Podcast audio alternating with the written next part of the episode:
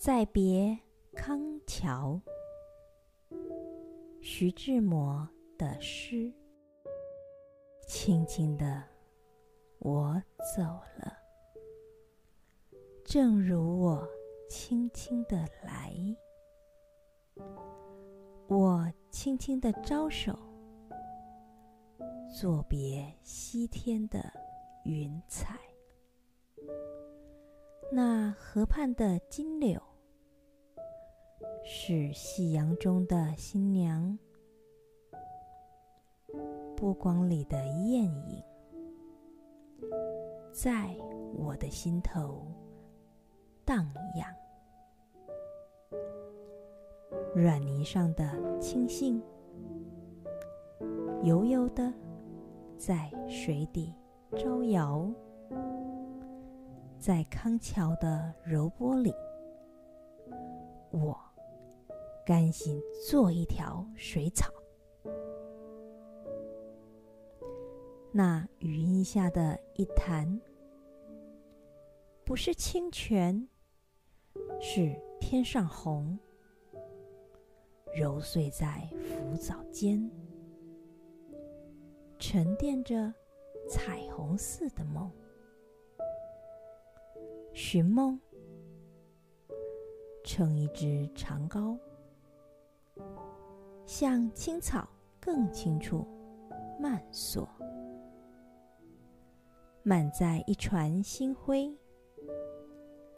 在星辉斑斓里放歌，但我不能放歌。悄悄是别离的笙箫，夏虫也为我沉默。沉默是今晚的康桥。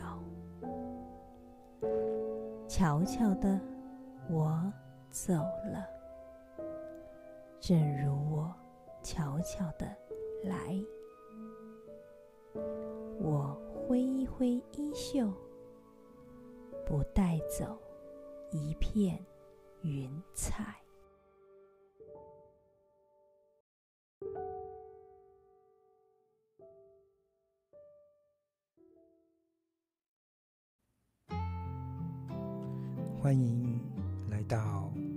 见你的好，让一首诗、一个故事、一场电影，也能听懂你的生活。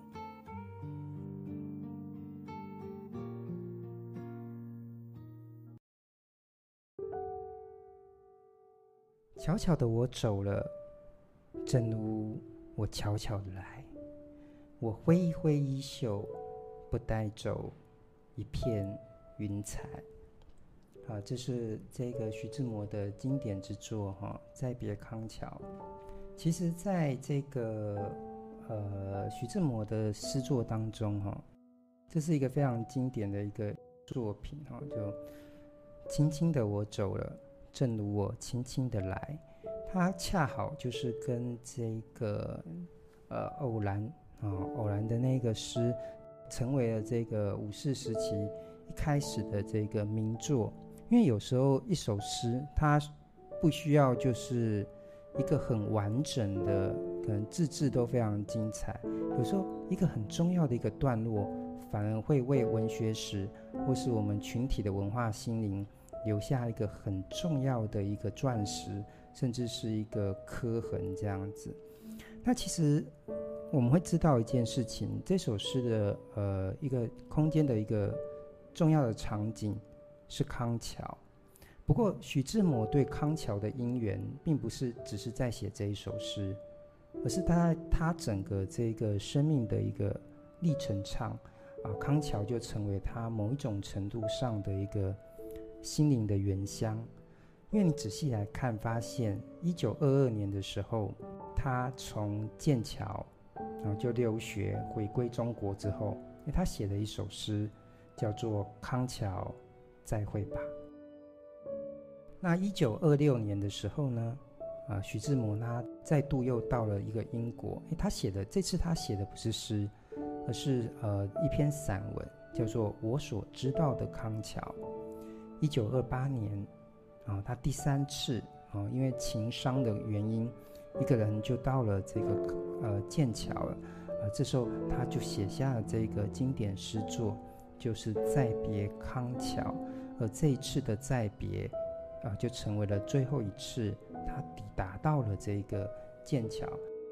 但是没有关系，那些风景虽然离开了他，但是他留下了诗，而成为一个可能是在五四时期第一个非常精彩的在写一个异国风情，但是这个异国风情又自我消化成我们呃华语的一个文化心灵的一个一个地点，就是它不再是一个语言陌生化的一个他方，而成为是我们语言当中可以沉淀的一个风景。哪怕是你其实也并没有到过剑桥，你也没有到过康桥。诚如徐志摩他这样子说的，他说：“我的眼是康桥叫我睁的，我的求知欲是康桥给我拨动的，我的自我的意识呢是康桥给我胚胎的。”为什么要这么说呢？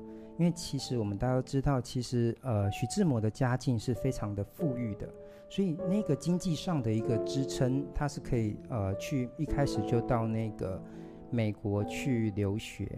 其实你打开这个中国的文学史的时候，你会发现在一九一零年左右的时候，其实中国知识分子是蛮常留学的，数量上蛮多，但其实那个比较大部分其实都是留日。比如说像鲁迅嘛，啊、毕竟是因为中国在这一边，那日本相对来说比较近，你要去负担一个一个比较漫长的一个呃旅程，其实它背后也有一个很大的一个经济上的一个负担这样子，所以徐志摩的一个家境就支撑着他可以到呃美国去留学，但是他到的呃美国的这一段旅程，一开始是学经济的。哦，因为毕竟他的家族哦，使得他必须可能从经济上去琢磨这个留学的事情。但是后来到了这个英国之后，他所具备的那个学习的任务，就不是经济方面的，而可能是更是接近于哲学，甚至是文学，乃至于艺术的。因为大家都知道，其实呃，英国文化跟美国文化。它本身上是有一个类型上的一个差异哈，就是一般人就会说，你看那个美国的历史跟英国历史，大家都知道，呃，他们都是同一个语种的，呃，美国是从英国独立出来的，而英国有自己漫长的一个呃文化政治史，一个欧陆接轨的那个那个艺术的一个情境，所以那个文化的一个厚底就开始启蒙了。属于真正徐志摩的那个部分，就是他的长才可能不在于经济的方面，就诚如呃我们所了解的这个鲁迅嘛，对不对？鲁迅他大家都知道，他其实留学的时候是学医的吧？不过他最后没有成为医生，他成为了一个具批判性的一个呃知识的分子，也是一个文学家。其实我们内在的一个因子这种东西哈。需要自己去召唤，需要一些因缘哈。那不管怎么样，呃，徐志摩终于找到真正在呃历史上真正属于他的一个位置，就是一个文学家，是一个精彩的一个诗人。而那一份情伤，可能跟林徽因之间的感情的那个不能去完满的那个部分，就成为他诗行所能够去表述、所能去填补的一些东西。所以你在读《再别康桥》这一首诗的时候，你会感觉到它有一个非常完满的一个流畅的一个音乐性。那这种音韵的部分，呃，当然我们可以从形式上，呃，去分析它，你就会发现到一件事情，它内在是一个押韵的一个状况。所以透过一个押韵的一个过程，它其实为了康桥这个情境呢，就加了一个什么？美声的一个情境，有时候一首诗，它的音乐性的一个发生，到底要去仰赖什么东西呢？啊、哦，以传统的这个诗来说，呃，它可能是透过一个呃格律的方式，可是呢，到了这个五四时期的时候，当我们语言解放的时候，你到底要依赖什么去完整你一首诗的一个音乐性？也就是说，有时候我们呃可能会被大家追问说，到底一首诗跟一篇散文之间的距离是什么？特别是有时候你可能在读或是在阅读、在赏析的时候，你可能都比较内容取向，呃，或者是比较属于作者取向的那一种分析的时候，你就会发现到一件事情啊，你谈一首诗跟谈一首散文的内容都是相同的，那到底两者之间有什么样的一个文类的差异呢？再别康桥，至少在押韵这个部分，就给我们一个诗的一个线索。也就是说，诗跟散文之间的那一个差距，有时候其实是在音乐性这个部分来成就它的。否则诗就不需要分行啊，因为分行本身就创造了一首诗的一个顿点，乃至于一个节奏点。我们来仔细来看这一首诗，好不好？来，你会发现说，嗯，这个每一段的第二个字啊，就是双数、双数行的那个地方，都会彼此有一个押韵。比如说，你看，那余荫下的一潭，不是清泉，是天上虹，虹嘛，那就是嗯啊。然后沉淀着。彩虹似的梦，哦，梦它也是嗯啊，所以虹跟梦彼此押韵，但是呢，它会转韵，你会发现它的下一段像清朝更清楚漫硕硕嘛，它是儿啊，然后在星辉斑斓里放歌啊，那也是儿，然后下一个就变成了下一段就变成了嗷，因为生肖嗷康桥。好，好，然后呢？啊，最后又回到了“正如我悄悄的来”，哎呀，然后不带走一片云彩。那其实押的这一些韵，你会发现它都有一些特质啊。怎么说呢？哦，你像这一种“红”跟“梦”，哦，甚至是呃，仔细来看，它第一段押的更是紧密嘛。因为你会仔细读，呃，这个那余荫下的一潭，它有个安嘛，然后揉碎在浮藻间，它有个安，所以它这个押韵是非常的有意思去做这个呃处理。但是你要注意，他去选的那些韵是可以呼应出他的一个感情。好，比如说你看，呃，这个呃嗯韵，嗯韵本身就是一个比较。有放射性感觉的一个声音，但是呢，呃呢，歌或是这个呃硕这个呃呢，它其实有一个内在的一个吞咽的一个感觉哦。然后生肖凹哦，康桥凹哦，这也是呃这个口顎之间会有一搅动的一个感觉呃状况哈。那还有比如说前面的啊、哦、这一些啊、哦、来啊财啊。娘啊，新娘的娘跟荡漾啊，这些这些押韵的一个状况，我们到底怎么去思索它？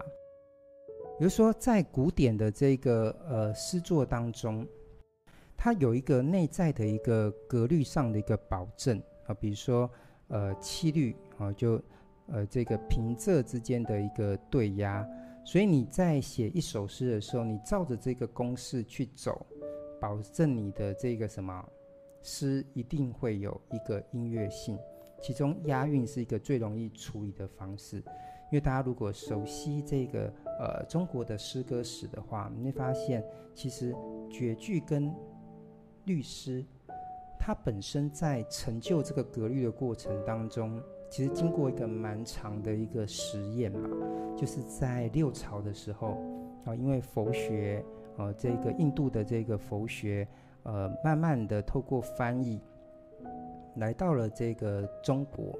那这时候你会发现，哎，中文的特色它本身是一字一音节啦。但是呃，你看那个范文啊，或是这种呃罗马字字母的这种语言的一个方式，它本身是有一个比较长的这个音节啊，或是字母的一个状况。所以相对来说，它的呃呃声音的混杂度，乃至于这对于这份混杂要做的分析是非常的细腻的。所以华语使用者开始去学会翻译的时候，同时也在开始做一个细腻的什么辨声的一个工作。辨就是分辨的意思，所以在唐代哦，就是呃格律的呃就开始非常的成熟了。比如说，我们来看这个呃杜甫的《登高》，风急天高猿啸哀啊，他这边就呃你光是在读这个部分的时候，你就觉得嗯语句上非常的紧凑，好、哦，意象上也非常的一个凝练。但是你仔细思考一件事情，到底押韵是为了什么？我们为什么要追求押韵？纯粹是在追求一份音乐性。但是为什么音乐性会让我们感觉到啊？有有时候你有一些作品，就是说，呃，甚至是有一些考试，他会数学啊，可能会做一些什么口诀嘛，那口诀可能都是押韵的。为什么押韵容易让我们记忆呢？其实就美学上来说，其实押韵它内在的一个部分是来自于呼应。我跟一个声音彼此呼应了，就像你在爬到山巅上的时候，对着那遥远的那个山谷，你说了一声话，然后它会回来给你一个相同的一个回声。这时候你就会知道，即使是在这山巅之上，你都不是一个孤独的人。声音告诉你，你不是孤独的人，即使那一份实体并不存在，但是它终究是来自于这个自然的怀抱。记住这个感觉，这就是押韵的本身。它可以给你记忆的方式，就在于说你被记得了，就是说你你你在说一句话的时候，总会有人一个回答你。所以我们在这一份幸福感的这个回应当中。我们得到了那个音乐感，这是天生的，好，天生内建在我们的前世当中。你你回来了，所以证明你不会是永远是一个人的。所以你在读这一首《再别康桥》的时候，你会发现，当然我们知道徐志摩他本身是呃一个新月派的诗人。那其实我们都知道，新月派他固然是追求一个爱、自由之类的一个个人的情感。但是真正在文学史上去奠定他们的一个重要性的，其实不止于此。因为追求爱跟自由不是新月派的一个专利。你打开啊五四时期啊非常重要的一个文献，就是《新青年》的时候，你会发现爱跟自由是非常共同的一个命题。我觉得回到文学史上来说，是他们给了我们一个诗歌上。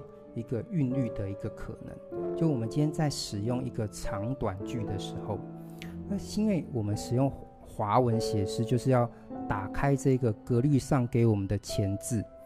固然格律给我们一个保证，是你在这边会得到音乐性，但是那不是我天生的一个情感。所以真正在呃写作上，有时候要变体，有时候有一些呃作家他长于写散文。有些作家他长于写古典诗，那在古典诗当中，甚至还会去分是属于啊、字句上是工整型的，像呃律诗跟绝句，但是也有人去寻找一份自由，就是属于长短句的部分啊、比如说呃像宋词啊、比如说像元曲，他们就是属于长短句的状态，但是真正到华文使用的时候。我们要松绑，不只是在做一个松绑的过程，而是要让每一个人都可以找到他自己音乐上的一个节奏感，就是属于我的呼应是什么？我要用什么样的方式，呃，找到一个一个与与我相应许的那个音乐感，其实是非常重要的一个一件事情哦。那所以我们继续来看这一首诗。除了押韵之外，这首诗的精彩的地方就在于说，它不是工整的在押韵，而是它有一个推进的过程。除了呼应，它也在推进一个部分，而这一份推进是很细腻的，我们仔细来看哦，你会发现，哎，这首诗它有一个基本的一个呃并列的一个结构嘛。你从动态的来说，你你看第一段啊，第一段它就是轻轻的我走了，正如我轻轻的来，在走跟来之间，走是我现在离开这里了。但是我特别去讲来这件事情，就表示在时间的那一个另外一个端点，我必然有一个旅程到了这一边。它本身是一个什么？算是呃倒叙的一个过程。我们我们习惯性的一个时间感都是正向走的，就是这一这一刻啊、然后到下一刻。但是文学精彩的地方，反而都是回忆的部分。啊，你去思考很多的，呃，这个文学作品，回忆是一个，呃，文学家非常重要的一个，呃，资产这样子哈。所以，来跟走不只是动态的距离，它也倒数一个之前的一个过往的一个时间的一个空间感哦。这个来跟走，它有一个一个细腻的的一个拉展。那比如说，歌跟墨。你看这一首诗里面，它在呃后半段的一个部分，在寻梦的过程当中，呃，那个情感浓烈了起来。呃，就像那个呃古典诗一个很重要的一个理论，沉默太久就特别想要去说话，言之不足，然后最后甚至是要歌唱，然后歌唱之不足。我们甚至是跳舞哦，这个，所以在寻梦的过程当中，他渴望放歌，在这一船的这个星辉当中啊，这也是一个蛮浪漫的意象哈。它它有一个虚实的感觉，就是呃，船它是在承载一个有重量的事物去拓展一个旅程，但是今天这一艘船呢，在虚实的一个表现上的时候，它载的居然是呃这个天空中的这个。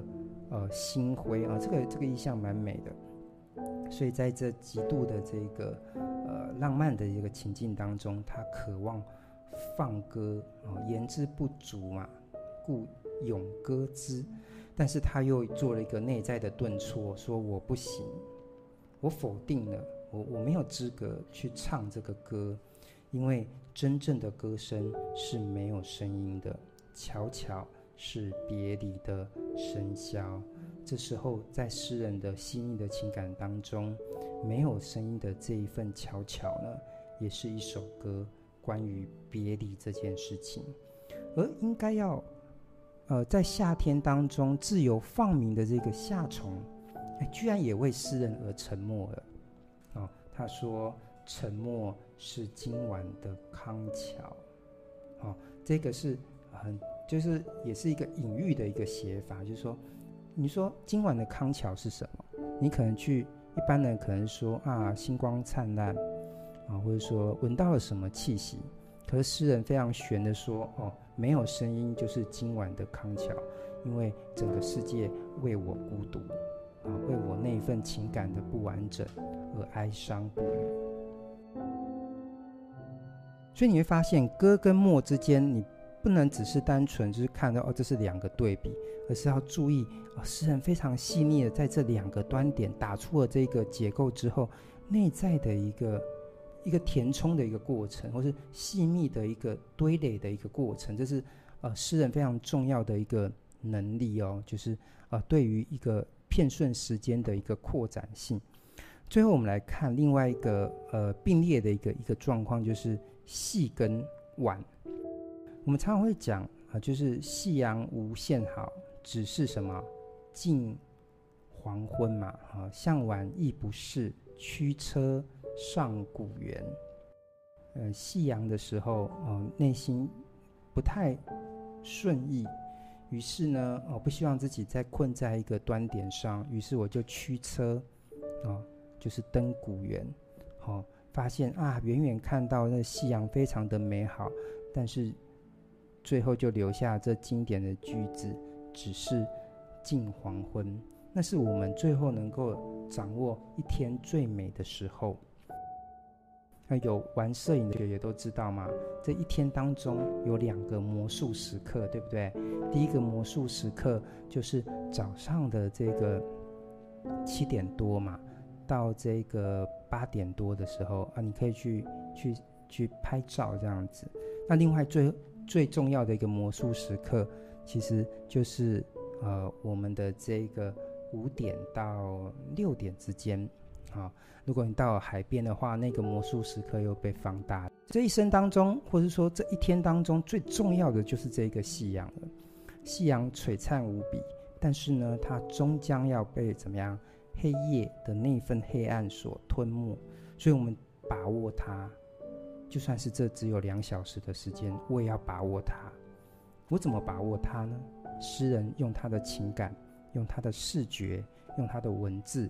把这个东西掌握了下来，所以你看这日之江中的这个一个过程，你看他说作别西天的云彩，这时候你会可能一般人写到这边就停止了，但是接下来的下一段你会发现好像有一股挣扎的力量，你会看到在夕阳当中有一个河畔的金柳啊，在阳光当中啊绽放它的美丽。波光里的艳影呢？啊，在我心头什么样荡漾啊，明亮。特别是柳这个植物，柳这个植物，大家都知道在，呃中国古典诗当中，呃灞桥，呃在灞桥那个柳影啊，这是非常重要的意象，就是灞桥这个地方呢，呃非常重，非常多的柳树，那杨柳依依在风中荡漾，这也代表的是一个人挥手的动作。也代表一个挽回的一个重动作，所以杨柳这个柳，好，它又有一个谐声嘛，谐音，它就是一个挽留的一个意思。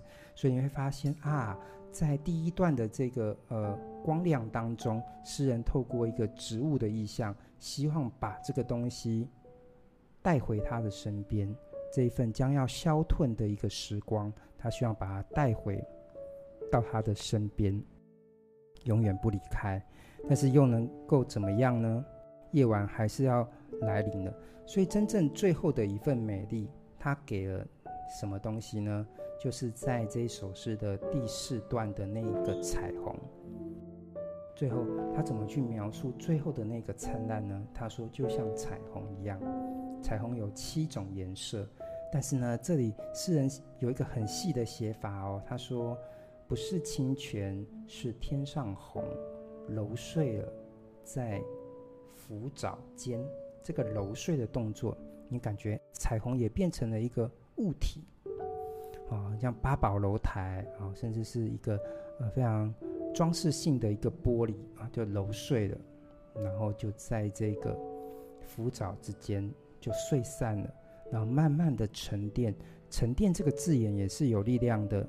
它代表是一个慢慢的一个缓降的过程，所以你看到，哎，这个彩虹不不是消散在风中，对诗人而言是像一片碎玻璃一样打散了，在康桥的这个河流之下，慢慢的沉淀，慢慢的沉淀，进入到我们的潜意识一样，变成梦，但是也是一个彩虹的一个梦。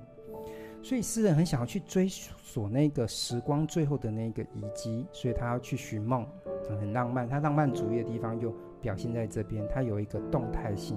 好，我就要呃，我不愿意只停在这一边，我要驾船，然后去找找他，在星光当中去找。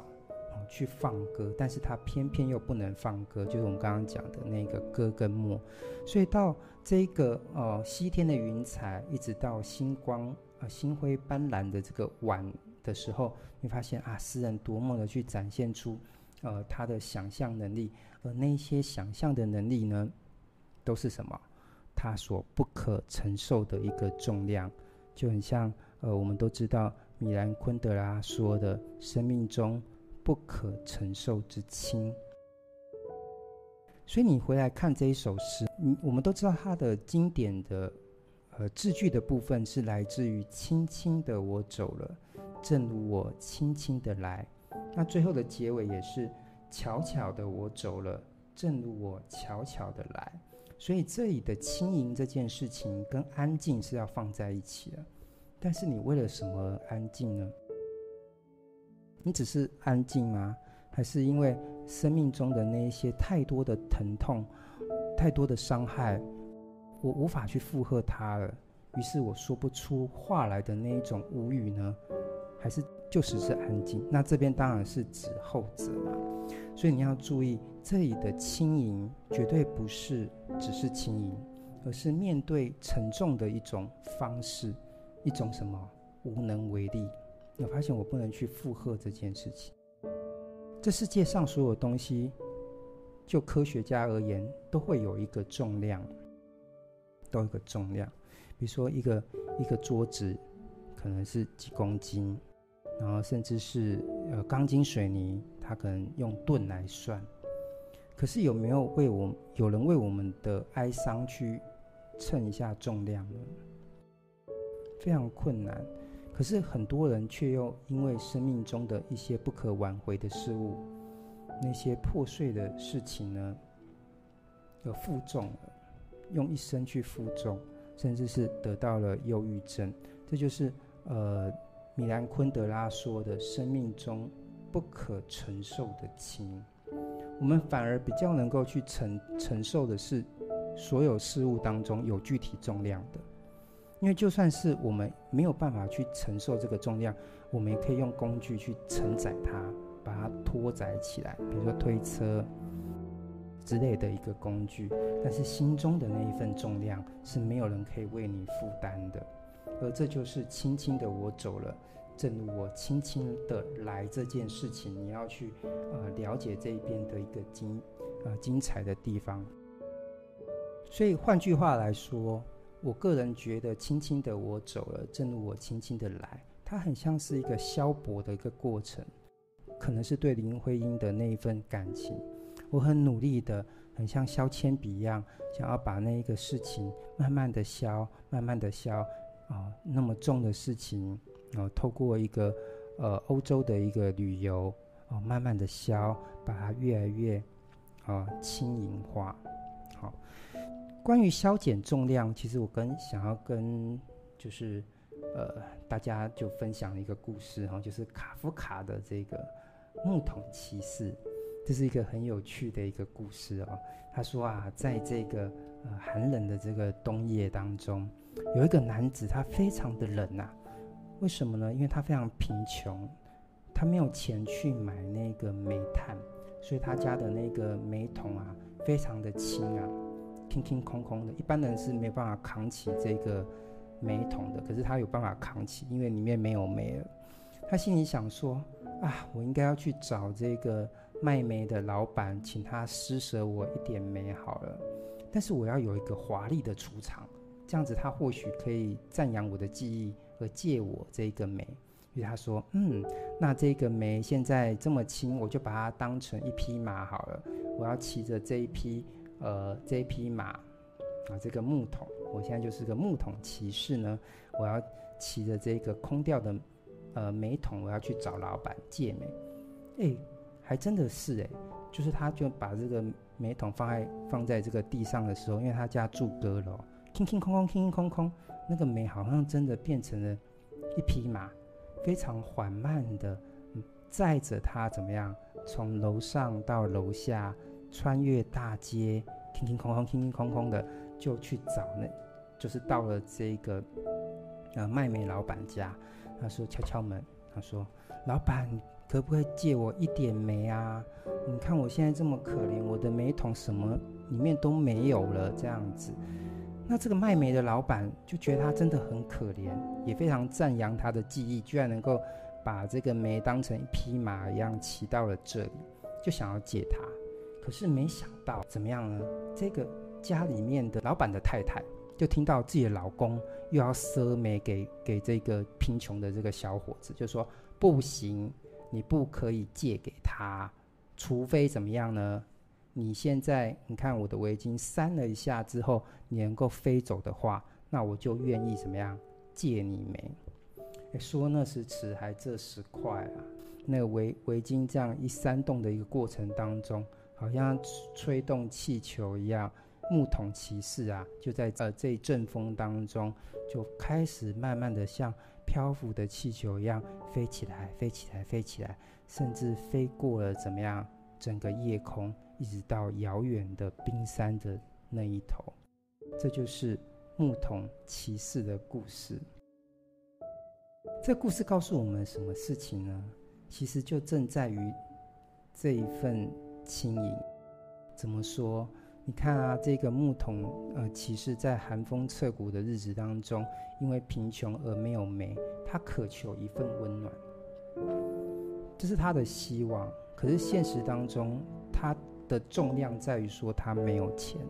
于是，呃，这时候魔术时刻就展开了。终于好不容易，可能自我炫技的过程当中，希望啊、呃、这个老板能够施舍给他。可是他又遭遇到了另外一个萧伯，就是那个老板的太太的呃扇这个围围裙的这个过程当中，就把他吹走了，一直吹到我们没有人能够知道的那个地方去。这就是所谓的轻盈跟重量之间的一个关系啊！就卡夫卡透过这个故事，让我们去思索轻盈跟重量。但是在《再别康桥》的这一首诗当中，他怎么样去消薄呢？或许我们大家会在呃形式分析的过程当中读到了非常多精彩的那个呃押韵或是韵律的那一个部分。但是，请你要务必记得，或许回到呃徐志摩生命的那一个旅程当中，他所遭遇的艰难的情感的艰难，使得他必须用这些文学的技巧，或者是说康桥可能某一种程度上是他的精神的原乡，召唤他使用这样的方式来完成对自我的一个宽解，那一份他不能够拥有的爱。所以，我们最后来看啊，这首诗回到了一份安静。他说：“悄悄的，我走了，正如我悄悄的来。我挥一挥衣袖，不带走一片云彩。就像牧童骑士当中的那个牧童骑士，这个世界上或许没有他值得留恋的一个地方，而他违抗那个地心引力的那一份轻盈，一直到那个遥远。”不可见的那一个世界，或许才是他这世界当中他所能得到的一份归宿。悄悄的我走了，正如我悄悄的来。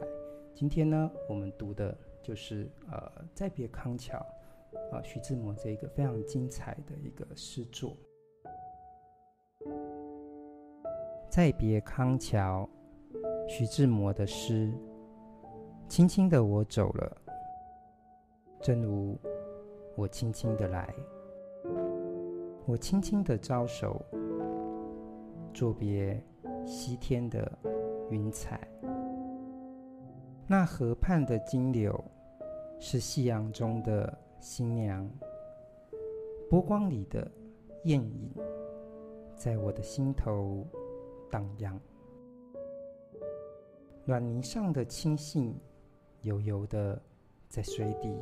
招摇，在康桥的柔波里，我甘心做一条水草。那余荫下的一潭，不是清泉，是天上虹。揉碎在浮藻间，沉淀着彩虹似的梦。寻梦，撑一支长蒿，向青草。更青处漫溯，满载一船星辉，在星辉斑斓里放歌，但我不能放歌。悄悄是别离的笙箫，夏虫也为我沉默，沉默是今晚的康桥。悄悄的我走了，正如。我悄悄的来，我挥一挥衣袖，不带走一片云彩。